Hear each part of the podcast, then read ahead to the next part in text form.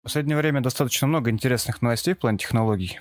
Связать мозг и компьютер Илон Маск чипировал свинью. Илон Маск провел презентацию а в рамках которой продемонстрировал всему миру свинью с электронным чипом, вживленным напрямую в мозг. Да. Миллиардер назвал имплант фитнес-браслетом в черепе, утверждая, что с его помощью можно не только отслеживать сигналы мозга в реальном времени, но и успешно лечить ряд неврологических заболеваний. Ну, На самом деле, во-первых, что у чипа такая цена сейчас, что его могут позволить себе очень немногие. Даже на этапе клинических испытаний, в которые, думаю, захотят многие участвовать. Во-вторых, то, что презентовали и какие именно заболевания будут лечить, это, конечно, вопрос большой, как это будет происходить, потому что чип может считывать информацию, а каким образом он будет влиять на лечение заболевания остается вопросом. Не, подожди, тут все очень как раз понятно. То, что он пишет, что среди вот этих заболеваний потеря памяти, слуха, зрения, там, типа, паралич, депрессия, бессонница, тут все понятно. То, что тебя он просто будет раздражать, ну, те центры мозга, которые за это как-то могут ответственно Ну, тут же, понимаешь, тут же все не так просто, как ты сейчас говоришь. Допустим, есть некоторые неврологические заболевания, которые поражают нервные ганглии, и за счет этого происходит разрушение нервного центра, и проводимость снижается. То есть твой чип, конечно, может раздражать все, что угодно, но, но как ты можешь раздражать то, чего нет? Ну, как бы, ну, допустим, твоего терпения. Так что э, вопрос пока остается открытым. Э, Плюс э, интересна тактика, какая будет именно внедрение чипа в человеческий мозг, потому что свинья хорошо. Вопрос, э, как будут проходить испытания на человеке, каким образом будет прикрепление к нервной системе за счет того, что у нас все же несколько иная цепь, потому что имеется еще новая кора, имеется более разветвленная неврологическая сеть. Но я считаю, что это будет большой рывок для диагностики и большой рывок для конкурентов, что может подстегнуть индустрию. Миллиардер подтвердил, что чип в мозге позволит в том числе слушать музыку напрямую, минуя уши. Вот тебе Spotify. Друзья, мы будем закачивать подкаст напрямую в Если будешь мозг. закачивать рекламу в первую очередь. Да, кстати, а представляешь, так Spotify 3 сентября у всех в России, я календарь переверну и все. Но опять же, меня это несколько, опять же, пугает. Я не хотел бы, чтобы у меня в голове был какой-то чип, который бы считывал информацию и отправлял ее куда-то, даже если это будет в мое благо. Потому что обычно наше благо превращается в не самые лучшие вещи. Оно, по-моему, все время так Да, происходит. поэтому, да, поэтому чи- нет, возможно, чип будет хорош для лечения заболеваний, но, скорее всего, это же все прорастет в другую сторону. Это так же, как было с Apple Watch, когда сейчас проталкивается тема с э, страховыми. То есть то, что если у тебя в Америке нету данных о твоем здоровье, ну, там, допустим, считывание данных, то они хотят подтолкнуть такой закон, что ваша страховка будет дороже, если у вас нету такого именно, как бы, такого информационного объема данных по вашему здоровью, что там, типа, у вас там не было каких-то там, не знаю, ка- кардиогенных шоков, еще из чего-либо. Мне кажется, это все поведется в какую-то массовую чипизацию, поэтому мне это не нравится. Я бы вообще был не против а, подобных, ну, я не знаю, подобного контроля и сбора данных, но, как мы видим, эти данные вечно перепродаются. Да. То есть еще нет ни одного сервиса, который действительно гарантировал бы, что эти данные не будут переданы третьим лицам. И, в принципе, на самом деле, большая часть сервисов зарабатывает деньги именно как раз на перепродаже этих данных. Все просто. Мы просто ждем, когда человек будет принадлежать компании. Вот и все. Я не хочу. Как просто вот работаешь всю жизнь, да, в какой-то фирме, у тебя рождается ребенок, и он уже при рождении принадлежит компании, все. Не все данные собственность компании. Ну, я не знаю тогда, чему тут радоваться.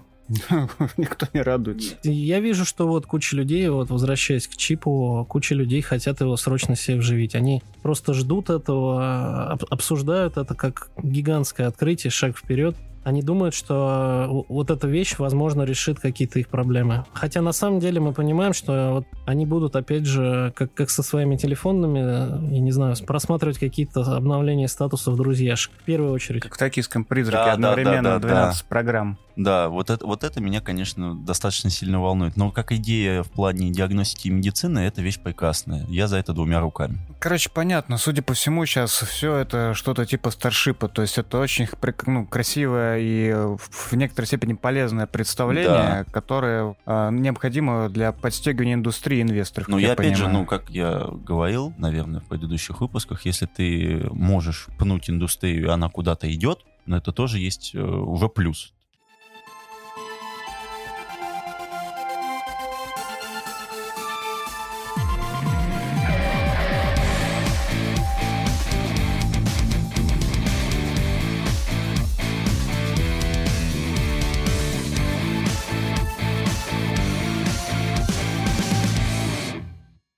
Привет, друзья. Сегодня мы записываем 19 выпуск подкаста «Плотные Бонвиваны». У нас, как обычно, Олег. Олег, подай голос. Олег. Отлично. Сайп. Да, привет. И я, Александр Леонтьев. И мы начинаем.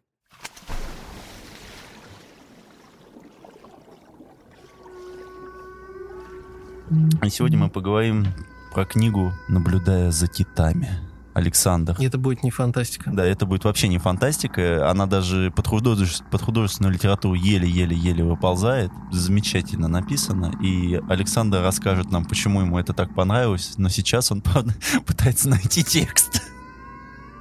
Э, наше издательство Альпина Nonfiction русская, взяла на себя смелость издать, э, ну, я бы сказал, что это серия книг разных авторов, ну, научно-популярной литературы про животных. Про животных. Про животных, да. Это очень здорово, потому что подобной литературы я давно не видел. Ну, наверное, со времен, э, когда зачитывался Джеральда Дарреллом про экспедиции. Вот. И сейчас мы прочитали книгу Ника Пайнсона «Наблюдая за китами». Прошлое, настоящее и будущее загадочных гигантов. Так она называется. Очень с красивой обложкой. И книга очень-очень понравилась. Первое, что можно сказать, что автор, он э, реально действующий палеонтолог, морской биолог и, ну, там, хранитель или смотритель, я не знаю, как это правильно называется в Штатах, э, Смитсоновского института. Там, ну, есть отдел морских млекопитающих, он там занимается добычей, сортировкой, изучением всех костей, соответственно, этих гигантских млекопитающих. Книга очень хороша тем, что он описывает э, все с точки зрения именно палеонтологии. То есть это не просто книга про то, как, э, где какие киты водятся и какие они красивые и величественные создания, он описывает реальные командировки, поиски костей, восстановление по этим костям некоторых, э, ну, некоторых хронологии прошлого планеты и как, э, что на, как все это друг на друга влияло. Причем зачастую, то есть в ретроспективе кажется, что это все достаточно логично, но мы никто об этом не задумываемся. То есть там э, был раздел про трофические цепи, например, ну, то, кого жрет в пирамиде, э, ну, там, охотник, жертва, хищник, там вот это все. Понятно, да, что киты там усатые, зубатые жрут планктон там и вот это все. Э, зубатые киты жрут там каких-то других. Ну, там касатки жрут почти всех, там, начиная от рыб, заканчивая там тюленями и прочее. Так. Э, и с изменением климата бывает так, что часть трофической цепи просто уходит, ну, в силу вымирания, либо в силу того, что меняется географическое расположение. То есть, по сути, ты сейчас своей очень длинной речью пытаешься сказать, что у каждой профессии есть свои особенности. Ну, я рассказываю про книгу. Ты можешь просто сказать, что а, там есть несколько этапов в книжке. Первый — это рассказ вообще про китов, как бы, что это такое, то есть, ну, что они себя представляют как млекопитающие, почему они так интересны для науки, то есть, потому что у них очень, ну, во-первых, они одни из самых больших э, существ в нашем мире, во-вторых, то, что есть так исторически сложилось, что они выходили так на поверхность, посмотрели на все это и сказали, пойду-ка я обратно в воду, мне там нравится. В-третьих, это очень исслед... интересные исследования, которые крайне необычны, опять же, вследствие размеров и того факта, что э, многие части тела, они недолговечны, то есть мало того, что ты должен найти э, тушку, так ты еще должен э, сделать быстро и ну, сделать быстро препарацию, хотел сказать. Препарирование. Да. Ну, я, кстати, не знаю, как это склоняется, ладно. Сделать быстро препарирование. Есть замечательная часть в книжке, которая рассказывает о том, как исследовать возраст кита, и это было сделано там через несколько десятилетий, то есть провели аналогию неврологического гребешка, который находится в челюстях, но для того, чтобы определить его, необходимо сделать препарирование в течение двух часов с момента смерти кита. И поэтому автор там вместе со своей научной командой на китобое там в течение нескольких месяцев они выяснили этого кита, там только загарпунили одного, они прям сразу с ножом подбегают, начинают вырезать этот гребешок и сразу же определяют его ДНК. То есть прям там настолько все это было быстро, быстро и в то же самое время профессионально. То есть в течение нескольких месяцев все ради там 10 минут, и они могли сделать там несколько статей на этом. Это, кстати, очень показательно, насколько мы мало вообще знаем об этих существах, потому что вот тот отрезок истории, который ты рассказываешь, ну, он был сделан на самом деле не так давно. Там... И потом совершенно случайно, потому да. что они там, они открыли пасть, так говорят, так, пасть, а это что такое? А это какая-то фигня, мусор. Обычно это все выкидывали. А тут такой, хм, это оказывается что-то связано с неврологией. Так что, в принципе, китов вот так э, подробно, наверное, никто не изучал до последнего времени. Да, и это, мне кажется, одна из лучших именно компоновок. То есть вы можете найти достаточно много различных фильмов про китов и подводный мир и так далее. Но там это все рассказывается, что океан, гладь, рыба, морской гребешок, как это все прекрасно, когда оно плавает. Ну, то есть именно конкретики вам не дадут. А вот книга эта, она конкретно. То есть вам рассказывает именно про отдельные виды. Ну, то есть отдельные виды самих э, китов. Я бы хотел сейчас зачитать небольшой отрывок как раз от... Э, Вставай на стульчик, мы готовы. На хрусталик глаза почти каждого позвоночного животного состоит из белков, химическая структура которых в течение жизни изменяется с постоянной известной скоростью в ходе процесса, называемого рацимизацией клетках других частей тела эти белки заменяются, тем самым как бы обнуляя биологические часы, но белки в хрусталике не связаны с основным циклом кровообращения и остаются там с самого рождения. Поэтому хрусталик — это отличный биологический хронометр, но только если вы доберетесь до него прежде, чем он разложится. Это, к слову, о том, вот то, что ты рассказывал, что в момент ловли китов есть очень короткий промежуток времени, когда мы можем добраться до определенных, как сказать, органов, я не знаю, и э, которые несут в себе ну, некий показатель того же возраста, либо химических процессов которые... И с другой стороны, также в книжке показано развитие технологий. То есть, ну, мы там рассказываем про то, что у нас имеется чип, там рассказываем про то, что у нас появляются новые технологии. А в частности, с титами появилось э, достаточно новое ответвление. Это 3D-моделирование. То есть э, были сконструированы специальные аппараты, которые мы э, смогли отсмоделировать, наконец-то, всего кита. Ну, потому что вследствие размера ты не можешь отмоделировать его там как э, тигр. Потому что, ну, там тигр, он там совсем маленький по сравнению с китом. А у этого, то есть ты должен это делать кусками. То есть одного кита а, они обрабатывали в течение трех месяцев, то есть полностью его оцифровывали. Но затем с помощью этой технологии они смогли воссоздать э, точную копию, которая сейчас хранится в музее, если не ошибаюсь, Лондона. Копия может быть. Но основные кости в Смитсоновском хранятся. Да, ну копии же они сделали специально для того, mm-hmm. чтобы воссоздать полностью движение, и потом они могли визуализировать его, сделать 3D-модельку и понять, как что работает. Ну, это хорошая часть, да, которая как раз технологическая. Да, технологическая часть тоже отлично рассказана, поэтому здесь имеется и стык э, и палеонтологии, и вообще рассказов о животных, то есть отлично рассказана биология. Но надо понимать, что книга, она все же уже не художественная литература, то есть читать ее будет все же сложновато, потому что там рассказывается про гистологию, про морфологию, там рассказывается про биологию и генетику, э, достаточно много э, сложных терминов, то есть это надо читать все же немного подготовленным, но язык хороший. То есть это такой мощный науч-поп, я бы даже, можно сказать, я позволю так его. себе не согласиться, потому что в сравнении с другими книгами на схожую тематику, э, эта книга очень простая, но ее очень легко читать и увлекательно. Если вы, например, захотите более хардкорную чтиво, вы можете почитать э, величайшую книгу Ивана Ефремова, которая называется «Дорога ветров». Это его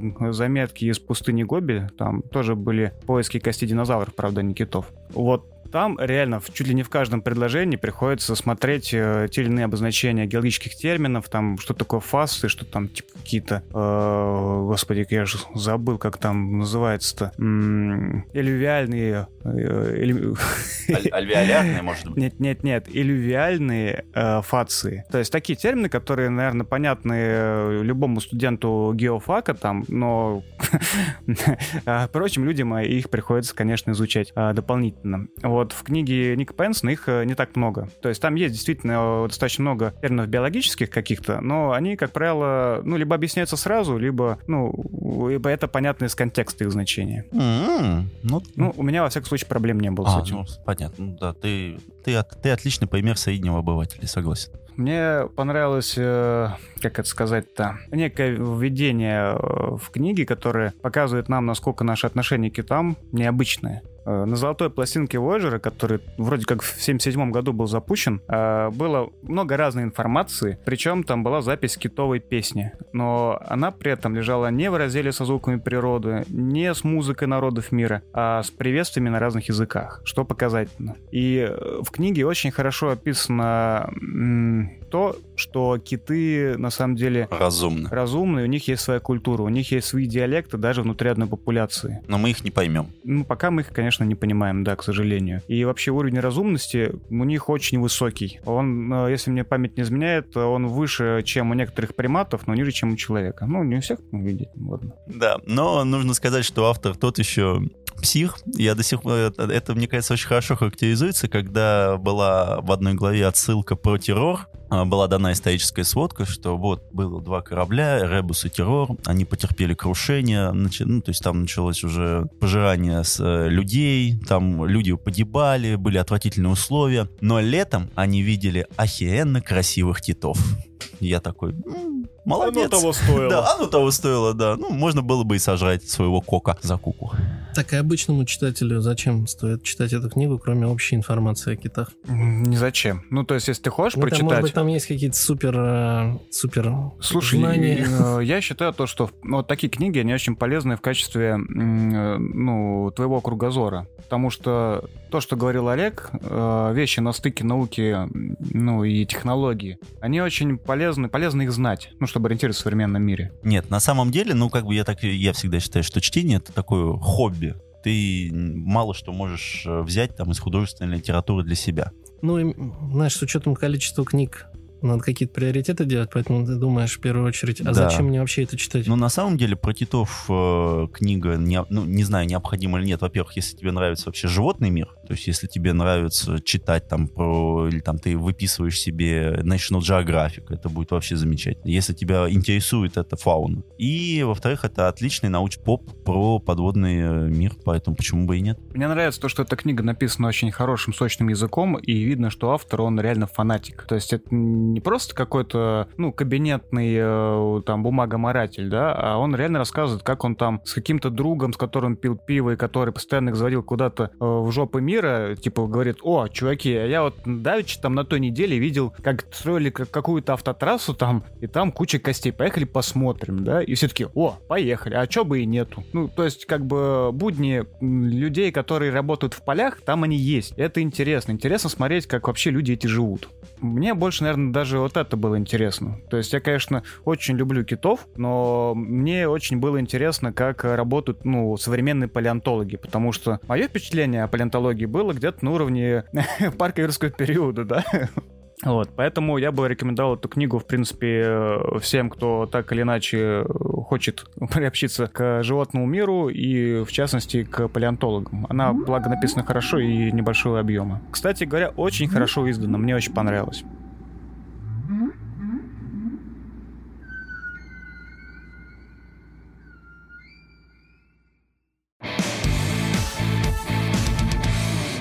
В этой серии, которую выпускает Альпина, которая почему-то так и не объединена в какой-то ну, общий подзаголовок, Мгм. а, Выпущено еще ряд книг. Это книга Саймон Гомери «Душа осьминога». А, Ну, понятно о чем, да, о жизни э, этих удивительных существ. Ее э, очень даже нахваливали. Если кто-то хочет вообще почитать про осьминогов, то это почитает сперва статью очень хорошую, там, которую вырвал даже какой-то научный конкурс «Внуки жизни» номер 7 за 2019 год. Я думаю, лучше ссылку мы оставим в описании. Ну, либо так, может, она просто какой-то в бумаге есть. Там очень э, классно вообще написано, коротенько и здорово. И я, когда прочитал эту статью, я загорелся желанием почитать что-то более объемное именно об осьминогах. Так. А Потом в этой же серии вышла книга Тор Хэнсона «Жужжащие. Естественная история пчел». Грегори Бернс, или Бернс, я не знаю, как м, тут читается правильно, что значит быть собакой. И это не, не о псах сутулых, там, да, о которых вы могли подумать, а о друзьях наших э, четвероногих, да.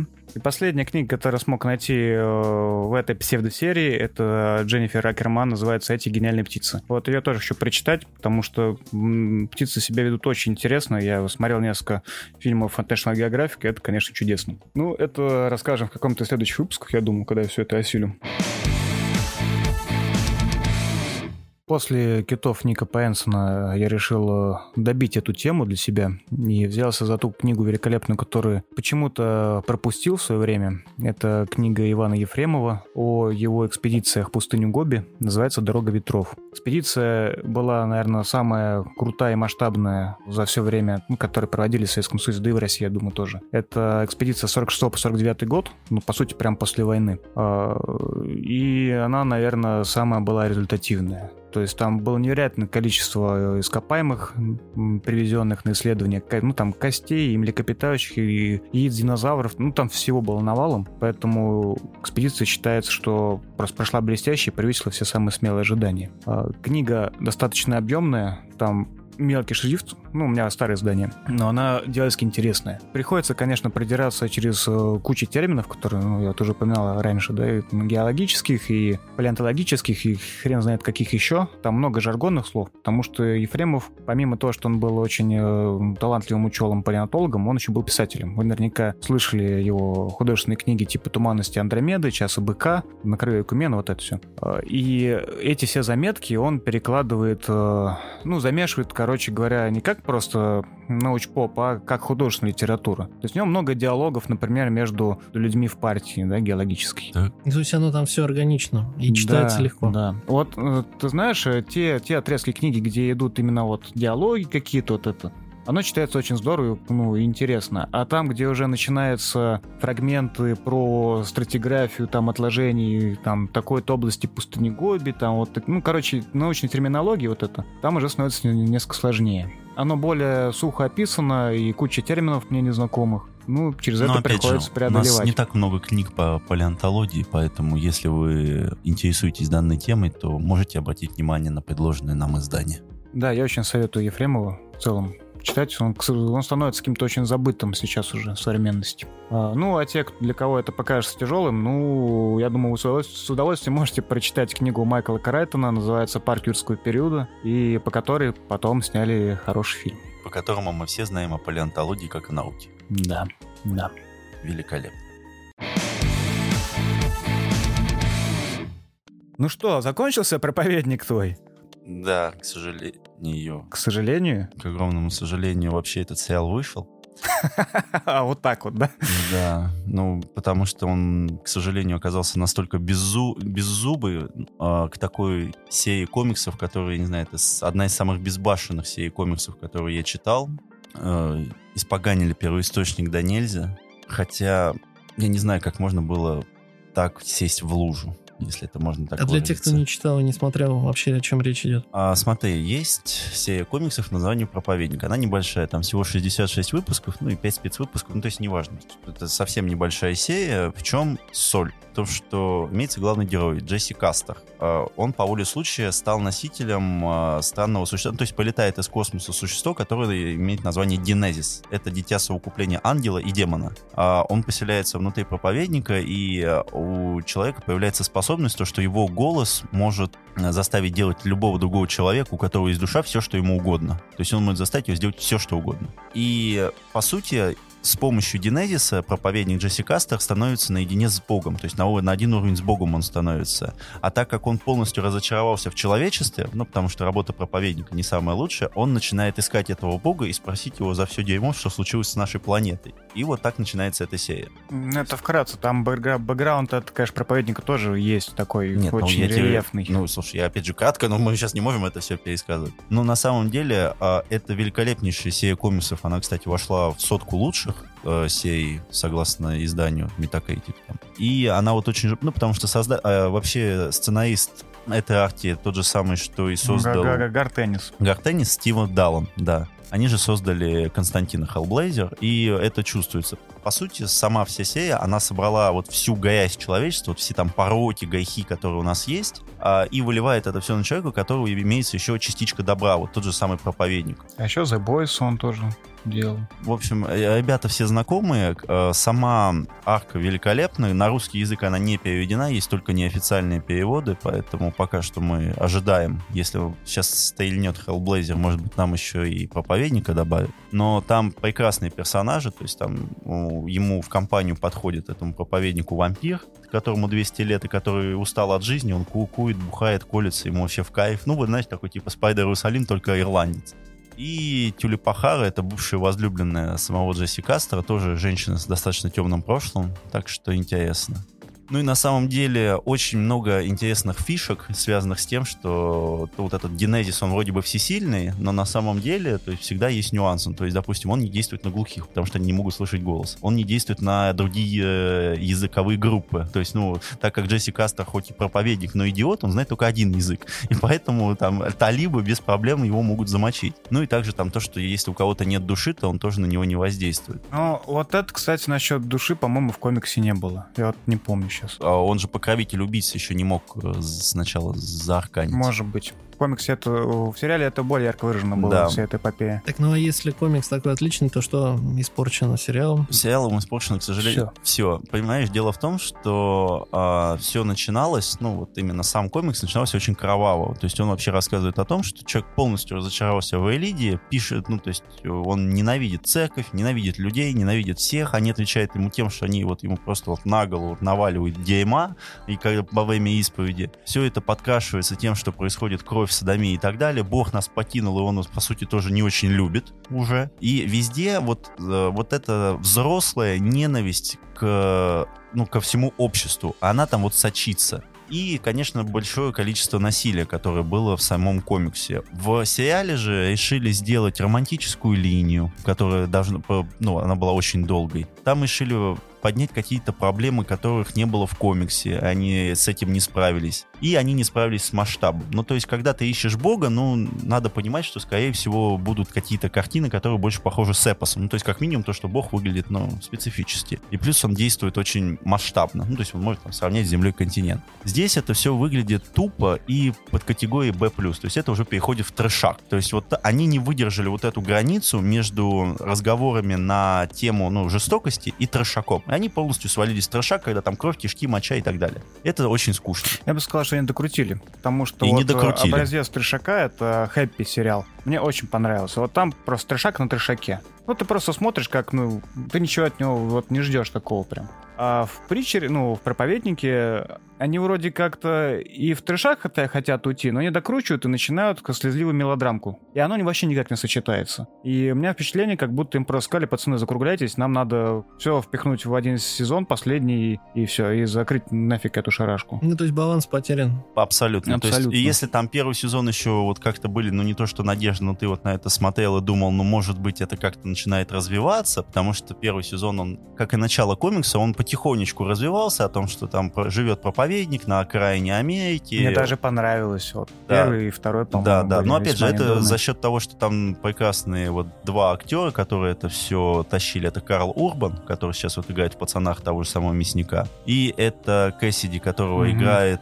Аарон Пол. Я не помню. Не, Аарон Пол. Но выглядит он как реально Да, вот, вампир, да, это- наркоман. Да, вампир. на- Вот а, есть вот два персонажа, которые Три, пытаются... три, еще этот лысый главный. А, ну да, но по Да, сути... Там есть стиль, там вот реально есть стиль, ну, по крайней мере, в первых сезонах. Вот эти белые костюмы целиком. Да, вот. Там, ну вот, вот, то есть, по сути, ну там на двух персонажах в первом сезоне, и когда вот появляется третий, это тоже достаточно забавно. То есть, ну смотреть четыре сезона ради трех персонажей нет. Единственное, что они хорошо натренировались на проповеднике, и сейчас пацанов они прям фигачат достаточно хорошо. В общем, Притчера я бы, конечно, рекомендовал прочтению, хотя я тут столкнулся с тем, то, что некоторые мои друзья, а, привет тебе, ты сам знаешь, каком я, сказал, что Притчер это вообще не его, и читать он это не хочет, не будет, и его не заставляйте. И не понимает, что от него так все прутся. Ну, мне тут сложно что сказать, ну, не нравится, не читай. Да, не нравится, не читать. Но мне прям очень-очень зашло. Я даже перечитывал пару раз ну, определенные выпуски. Там, по-моему, в основных выпусках 60 всего. 66. 66 это плюс спешилы. Нет. Ну, в любом случае, пусть это 66, 60 или 70, это все равно не 1345 марвеловских серий, как кто кого, да? Ну, действительно, можно взять и прочитать как бы до конца. Так, хорошо. А с рисовкой там что? Отлично. Все отлично. Там просто отлично. Не, ну знаешь, потому что есть... э, Ты Константина смотрел? Ну, читал? Нет, плохие вопросы задаешь, некорректные мне. Но суть вся в том, что просто есть хорошие комиксы, может быть, с хорошим сюжетом, но смотреть их не очень. И наоборот, может быть вообще совершенно пустой, но с отличной графикой, поэтому я его уточнил. Ну, я бы сказал то, что художник, он, э, по-моему, какие-то шоты для тр- трансмета делал. Ну, то есть э, рисовка похожа чем-то на Трансметрополитен, вот, особенно в выражениях лиц персонажей. Поэтому мне очень нравится. Ну, кстати, да, вот по сути, как Трансметрополитен. Вот у него рисовка вот такая же, в том же стиле. А вот это немного такая грязноватая, можно это так выразить. В общем, комикс, да, сериал Сериал скорее нет. нет. Нет, сериал вообще нет. Не, не нужно. Не нужно это начинать, пожалуйста. Итак, мы решили попробовать ввести в подкаст э, регулярную рубрику, типа, э, что почитать из э, свежих новинок. Я думаю, мы будем, конечно, не только свежие обсуждать, но в этом выпуске я постараюсь сказать только о том, что вышло недавно. Ну, или выходит вот прямо сейчас. Первая книга, о которой я хотел бы рассказать, это книга Джона Херси под названием «Хиросима». К сожалению, Херси очень мало известен в России, но очень известен в Америке. Он многократно был признан лучшим журналистом, ну, не журналистом, а как там автором лучших журналистических текстов в Америке 20 века и, по-моему, номинировался на Пулицера. Вот как раз э, за цикл статей о Хиросиме. А, книга рассказывает, пересказывает, я бы сказал, истории шести людей, которые выжили после катастрофы. И делает это очень эмоционально и пронзительно. То есть там много фактов, но э, это не сухое переложение истории, а это очень-очень чувственный, я бы сказал, текст. И написана она просто, ну, блестяще. А, ну и стоит она недорого, я очень настоятельно совет... рекомендую ее купить. Она э, не сильно объемная, и прочитать ее быстро. Но на душе она у вас останется надолго. Ну, ладно, не будем о грустном, переключимся на остальные новинки. Удивительно, но... Факт. Нет, не факт. Неудивительно. Неудивительно. В серии «Эксклюзивная классика» издательства «Аст» вышла книга, книга под названием «Охота» Станислава Лема, в которой э, вошел рассказ, который ранее нигде не публиковался. Фанаты Лема, хватайте.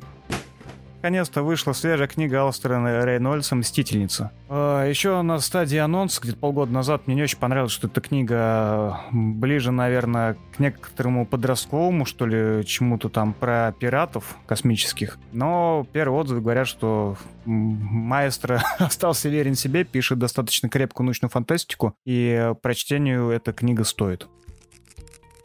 На прилавках скоро должен оказаться Уильям Гибсон, не сам, конечно, а его книга, сборник эссе, который называется «Я больше не верю курсиву». Пока что есть только предзаказы в магазинах, но к тому времени, когда мы сведем этот выпуск, наверное, наверное книга уже появится на прилавках. На, на прилавках, да. Конечно же, мы ее не сможем не купить и не прочитать, как, как бы то ни было, поэтому... Как бы не хотелось. Как бы не хотелось, да, поэтому я думаю, вы услышите обзор на эту книгу. Ну, кстати, насчет Гибсона, мы же еще «Агента влияния» не... Ну, я не прочитал. Ты читал? И даже не начинал. Ну, в общем, э, свежая книга, вышла, ну, где-то, наверное, месяц назад, э, которая входит в цикл периферийного устройства. Говорят, даже очень, очень хороша книга. Очень ее хвалят, хотя в бумаге ее покупать не буду, потому что обложка там блевотная. Справедливо. Справедливо. Но я не хочу иметь такие книги у себя на полке. Экспертное так, по-моему, мнение. все переиздания Гибсона выглядят так. К сожалению, да. Вот когда был в факторе, они их красиво выпускали. Вот те черные такие строгие. Вот. Ну, что еще? Еще вышла на русском языке книга Чарльза Стросса, называется «Каталог катастрофы». Ну, у всех разное отношение к Строссу. В какой-то момент его причисляли, так сказать, к обязательным авторам э, на прочтение в жанре посткиберпанка, что-то ближе к сингулярности, вот это все. Я не знаю, я не оценил, то есть у него, не, ну, его книги мне, конечно, не очень зашли. Но, может быть, если э, вы фанат этого писателя, вам будет это интересно. У Фанзона тоже появилась новинка. Книга называется «Сломанные звезды», и это сборник э, рассказов разных китайских писателей. Там в том числе Люци Синя, Баошу. Ну, вы о них, наверное, уже слышали. Книга разная по качеству, поэтому какие-то рассказы из них хороши, какие-то не очень. Ну, в принципе, тоже рекомендуется для прочтения, потому что не так часто видите на прилавках китайских авторов. Я бы сказал, что хорошие новости, то, что, ну, надеюсь, хорошие новости, тот факт, то, что Люци Синя будут экранизировать, и его будут экранизировать Netflix. Да. Отличный опыт видоизмененного углерода показал, что Netflix отлично адаптирует все э, книги, да, согласен. 50% качество он подтвердил это. Ну, тут кому повезет, кому не повезет. Ну вот, посмотрим. посмотрим. Да. Но я, к сожалению, я считаю, что это вряд ли будет хорошей идеей, вследствие того, что эпичный размах трилогии вряд ли позволит сделать что-то подобное, что происходило в книге. Потому что, ну, там самое главное, это, конечно, размах само, самой истории, а это вряд ли можно показать с помощью сериала.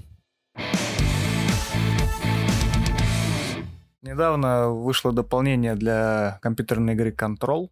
Э, короче, мне бы очень хотелось, э, наверное, почитать что-то схожее по атмосфере и стилю, как вот Alan Wake и Control. Ты от вот CSP Foundation. Нет, вот CSP мне не понравилось. Мне очень нравится тема в контроле и в Alan Wake, которая говорит о том, то, что коллективное вот это юнгинианское бессознательное может э, э, заряжать те же самые там предметы силы, да, то есть ну, это как что-то было в комиксе Fables, сказание. Mm-hmm. То есть э, сказочные персонажи, которые живут среди нас, они бессмертны, пока в них верят. Ну да. То есть как только становится веры меньше, все начинают забывать, я не знаю, красную шапочку и серого волка. Ну это они как, слабеют. Ну, да, это как американские боги, Нила Геймана. Как и американские боги, да, идея в принципе не нова. Но в контроле это здорово показано. Ну, это положено, короче, на некую научную составляющую, конечно, притянуты за уши много где. Но все равно круто в это играть, и видно, что люди старались. Там писали какие-то заумные формулы, там толкали речи про вибрацию там и резонансы струн, которые составляют наши измерения. Ну и вот это все бату, который так любят такие люди, как я. И про что она в целом? Ну там что там происходит? Там сюжет простой, что ну ты играешь за девушку, которая 17 лет искала своего а, пропавшего брата, который пропал после какого-то ну загадочного инцидента там у них в городе. И туда приехало бюро контроля, все зачистило, забрала брата и растворилась. И она 17 лет искала хотя бы вот это бюро контроля здания. Игра начинается с того, что она его находит. Ну, она находит это большое здание, а, ну и там по ходу игры просто, ну, уже начинается рассказываться о прошлом и будущем, и, ну, и строится некоторый сюжет повествования. Ну, я очень достаточно мало еще играл, а, но уже достаточно, чтобы составить мнение, что мне нравится этот сеттинг. Ну и из того, что я пока вынес из игры, я понял, что ну, в мире происходят э, некоторые аномальные события, такие же вот, как э, что-то вроде того, как было в игре Alan Wake, если ты играл. Нет, на самом деле, ну это такой, ну, такая игра о том, что вот собрали вот все городские легенды и мифы, ну там, что типа есть, э, не знаю, нож, который дает тебе чувство всемо, там, всемогущества, что есть какие-то твари, там, не знаю, подземные черви, которые э, реально там достигают сотни метров, там и могут там жрать все, что угодно, и камень и так далее, и все их, их собирают под одну гайбенку, чтобы их как-то контролировать. То есть, типа, это зона 51 такая. И вот ты туда попадаешь, в эту зону 51, и у тебя оказываются паранормальные способности тоже, и ты начинаешь, с, э, э, скажем так, с теми, кто сбежал, и теми, кто вышел из-под контроля, ты начинаешь их загонять обратно в свои клетки. А как она начинает работать на эту компанию? Ну, не совсем так. Начало как бы то, что Олег расскажет, что она, оказывается, обладает способностями, это ясно с самого начала, это особо не скрывается. И главная героиня об этом говорит, что тогда, там, 17 лет назад, когда случилось э, вот то событие, когда пропал ее брат, э, она заключила соглашение с некой с ментальной сущностью, которая в нее, ну, типа, как вселилась. Вот. И при, при помощи этой сущности она вот, э, ну, может взаимодействовать с предметами силы, ну, в кавычках, да, магическими какими-то заряженными вещами. То есть, по сути, она типа как джедай, может левитировать, может взять там кусок ткани, ой, кусок ткани, кусок просто какой-то там стены и закинуть противника. Ну, типа того, ну, грубо говоря. Там красиво. Вот. И мне нравится то, что все вот эти события и все эти аномалии, они пытаются объяснить. То есть они говорят, что да, есть несколько разных измерений. А, мы живем в мире, ну, естественно, с квантовой структурой, или там уж, я не знаю, какое за основание взяли теорию, типа теорию струн с вибрацией, то есть раз, каждое измерение вибрирует своей там частотой, иногда они соприкасаются или входят в резонанс, возникают точки локального искривления, там, где одно измерение проникает в другое. Ну и дополнительно ко всему этому, возможно, а, наши ментальные способности, когда они становятся коллективными, тоже обладают некоторой, не знаю, заряжающей силой и могут э, какие-то вещи заставлять вибрировать по-особенному и, ну, впитывать в себя некоторые сверхспособности, скажем так, я не знаю, обилки, да? Вот как я сейчас понимаю, играя в эту игру. А, ну, и мне нравится вот это, то, что вот в этом в бюро люди действительно пытаются, и, ну, это изучать. Это, знаешь, как читаешь Стругацких, там, вот понедельник начинается субботу с вот этим ничего, где там демон Максвелла, да, крутится в печке. А, и тут что-то типа того что там есть э, такие мелкие штришки, например, там устаревшая техника какая-то. Э, и ты думаешь, блин, ну на дворе какой год, а у них, блин, Pentium 166, да, стоит с этим, с монитором по скопам, да? вот. А потом объясняется то, что современная техника слишком чувствительна как бы к этим всем колебаниям пространства-времени, ну и поэтому она там не работает. И само бюро — это как, ну, что-то типа Хогвартса, то есть это постоянно видоизменяющая сущность какая-то. То есть это живой организм, в котором ты путешествуешь. А, на этом мы заканчиваем этот выпуск подкаста. С вами были три индивида. Большое всем спасибо за то, что нас послушали. До свидания. До встречи в следующем выпуске.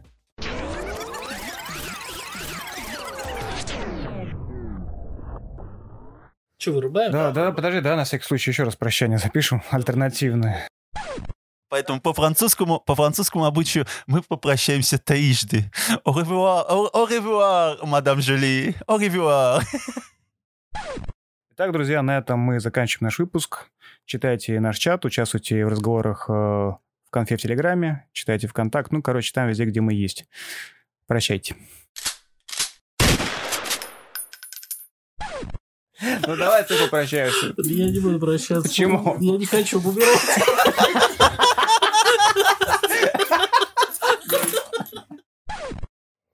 На этом, пожалуй, все.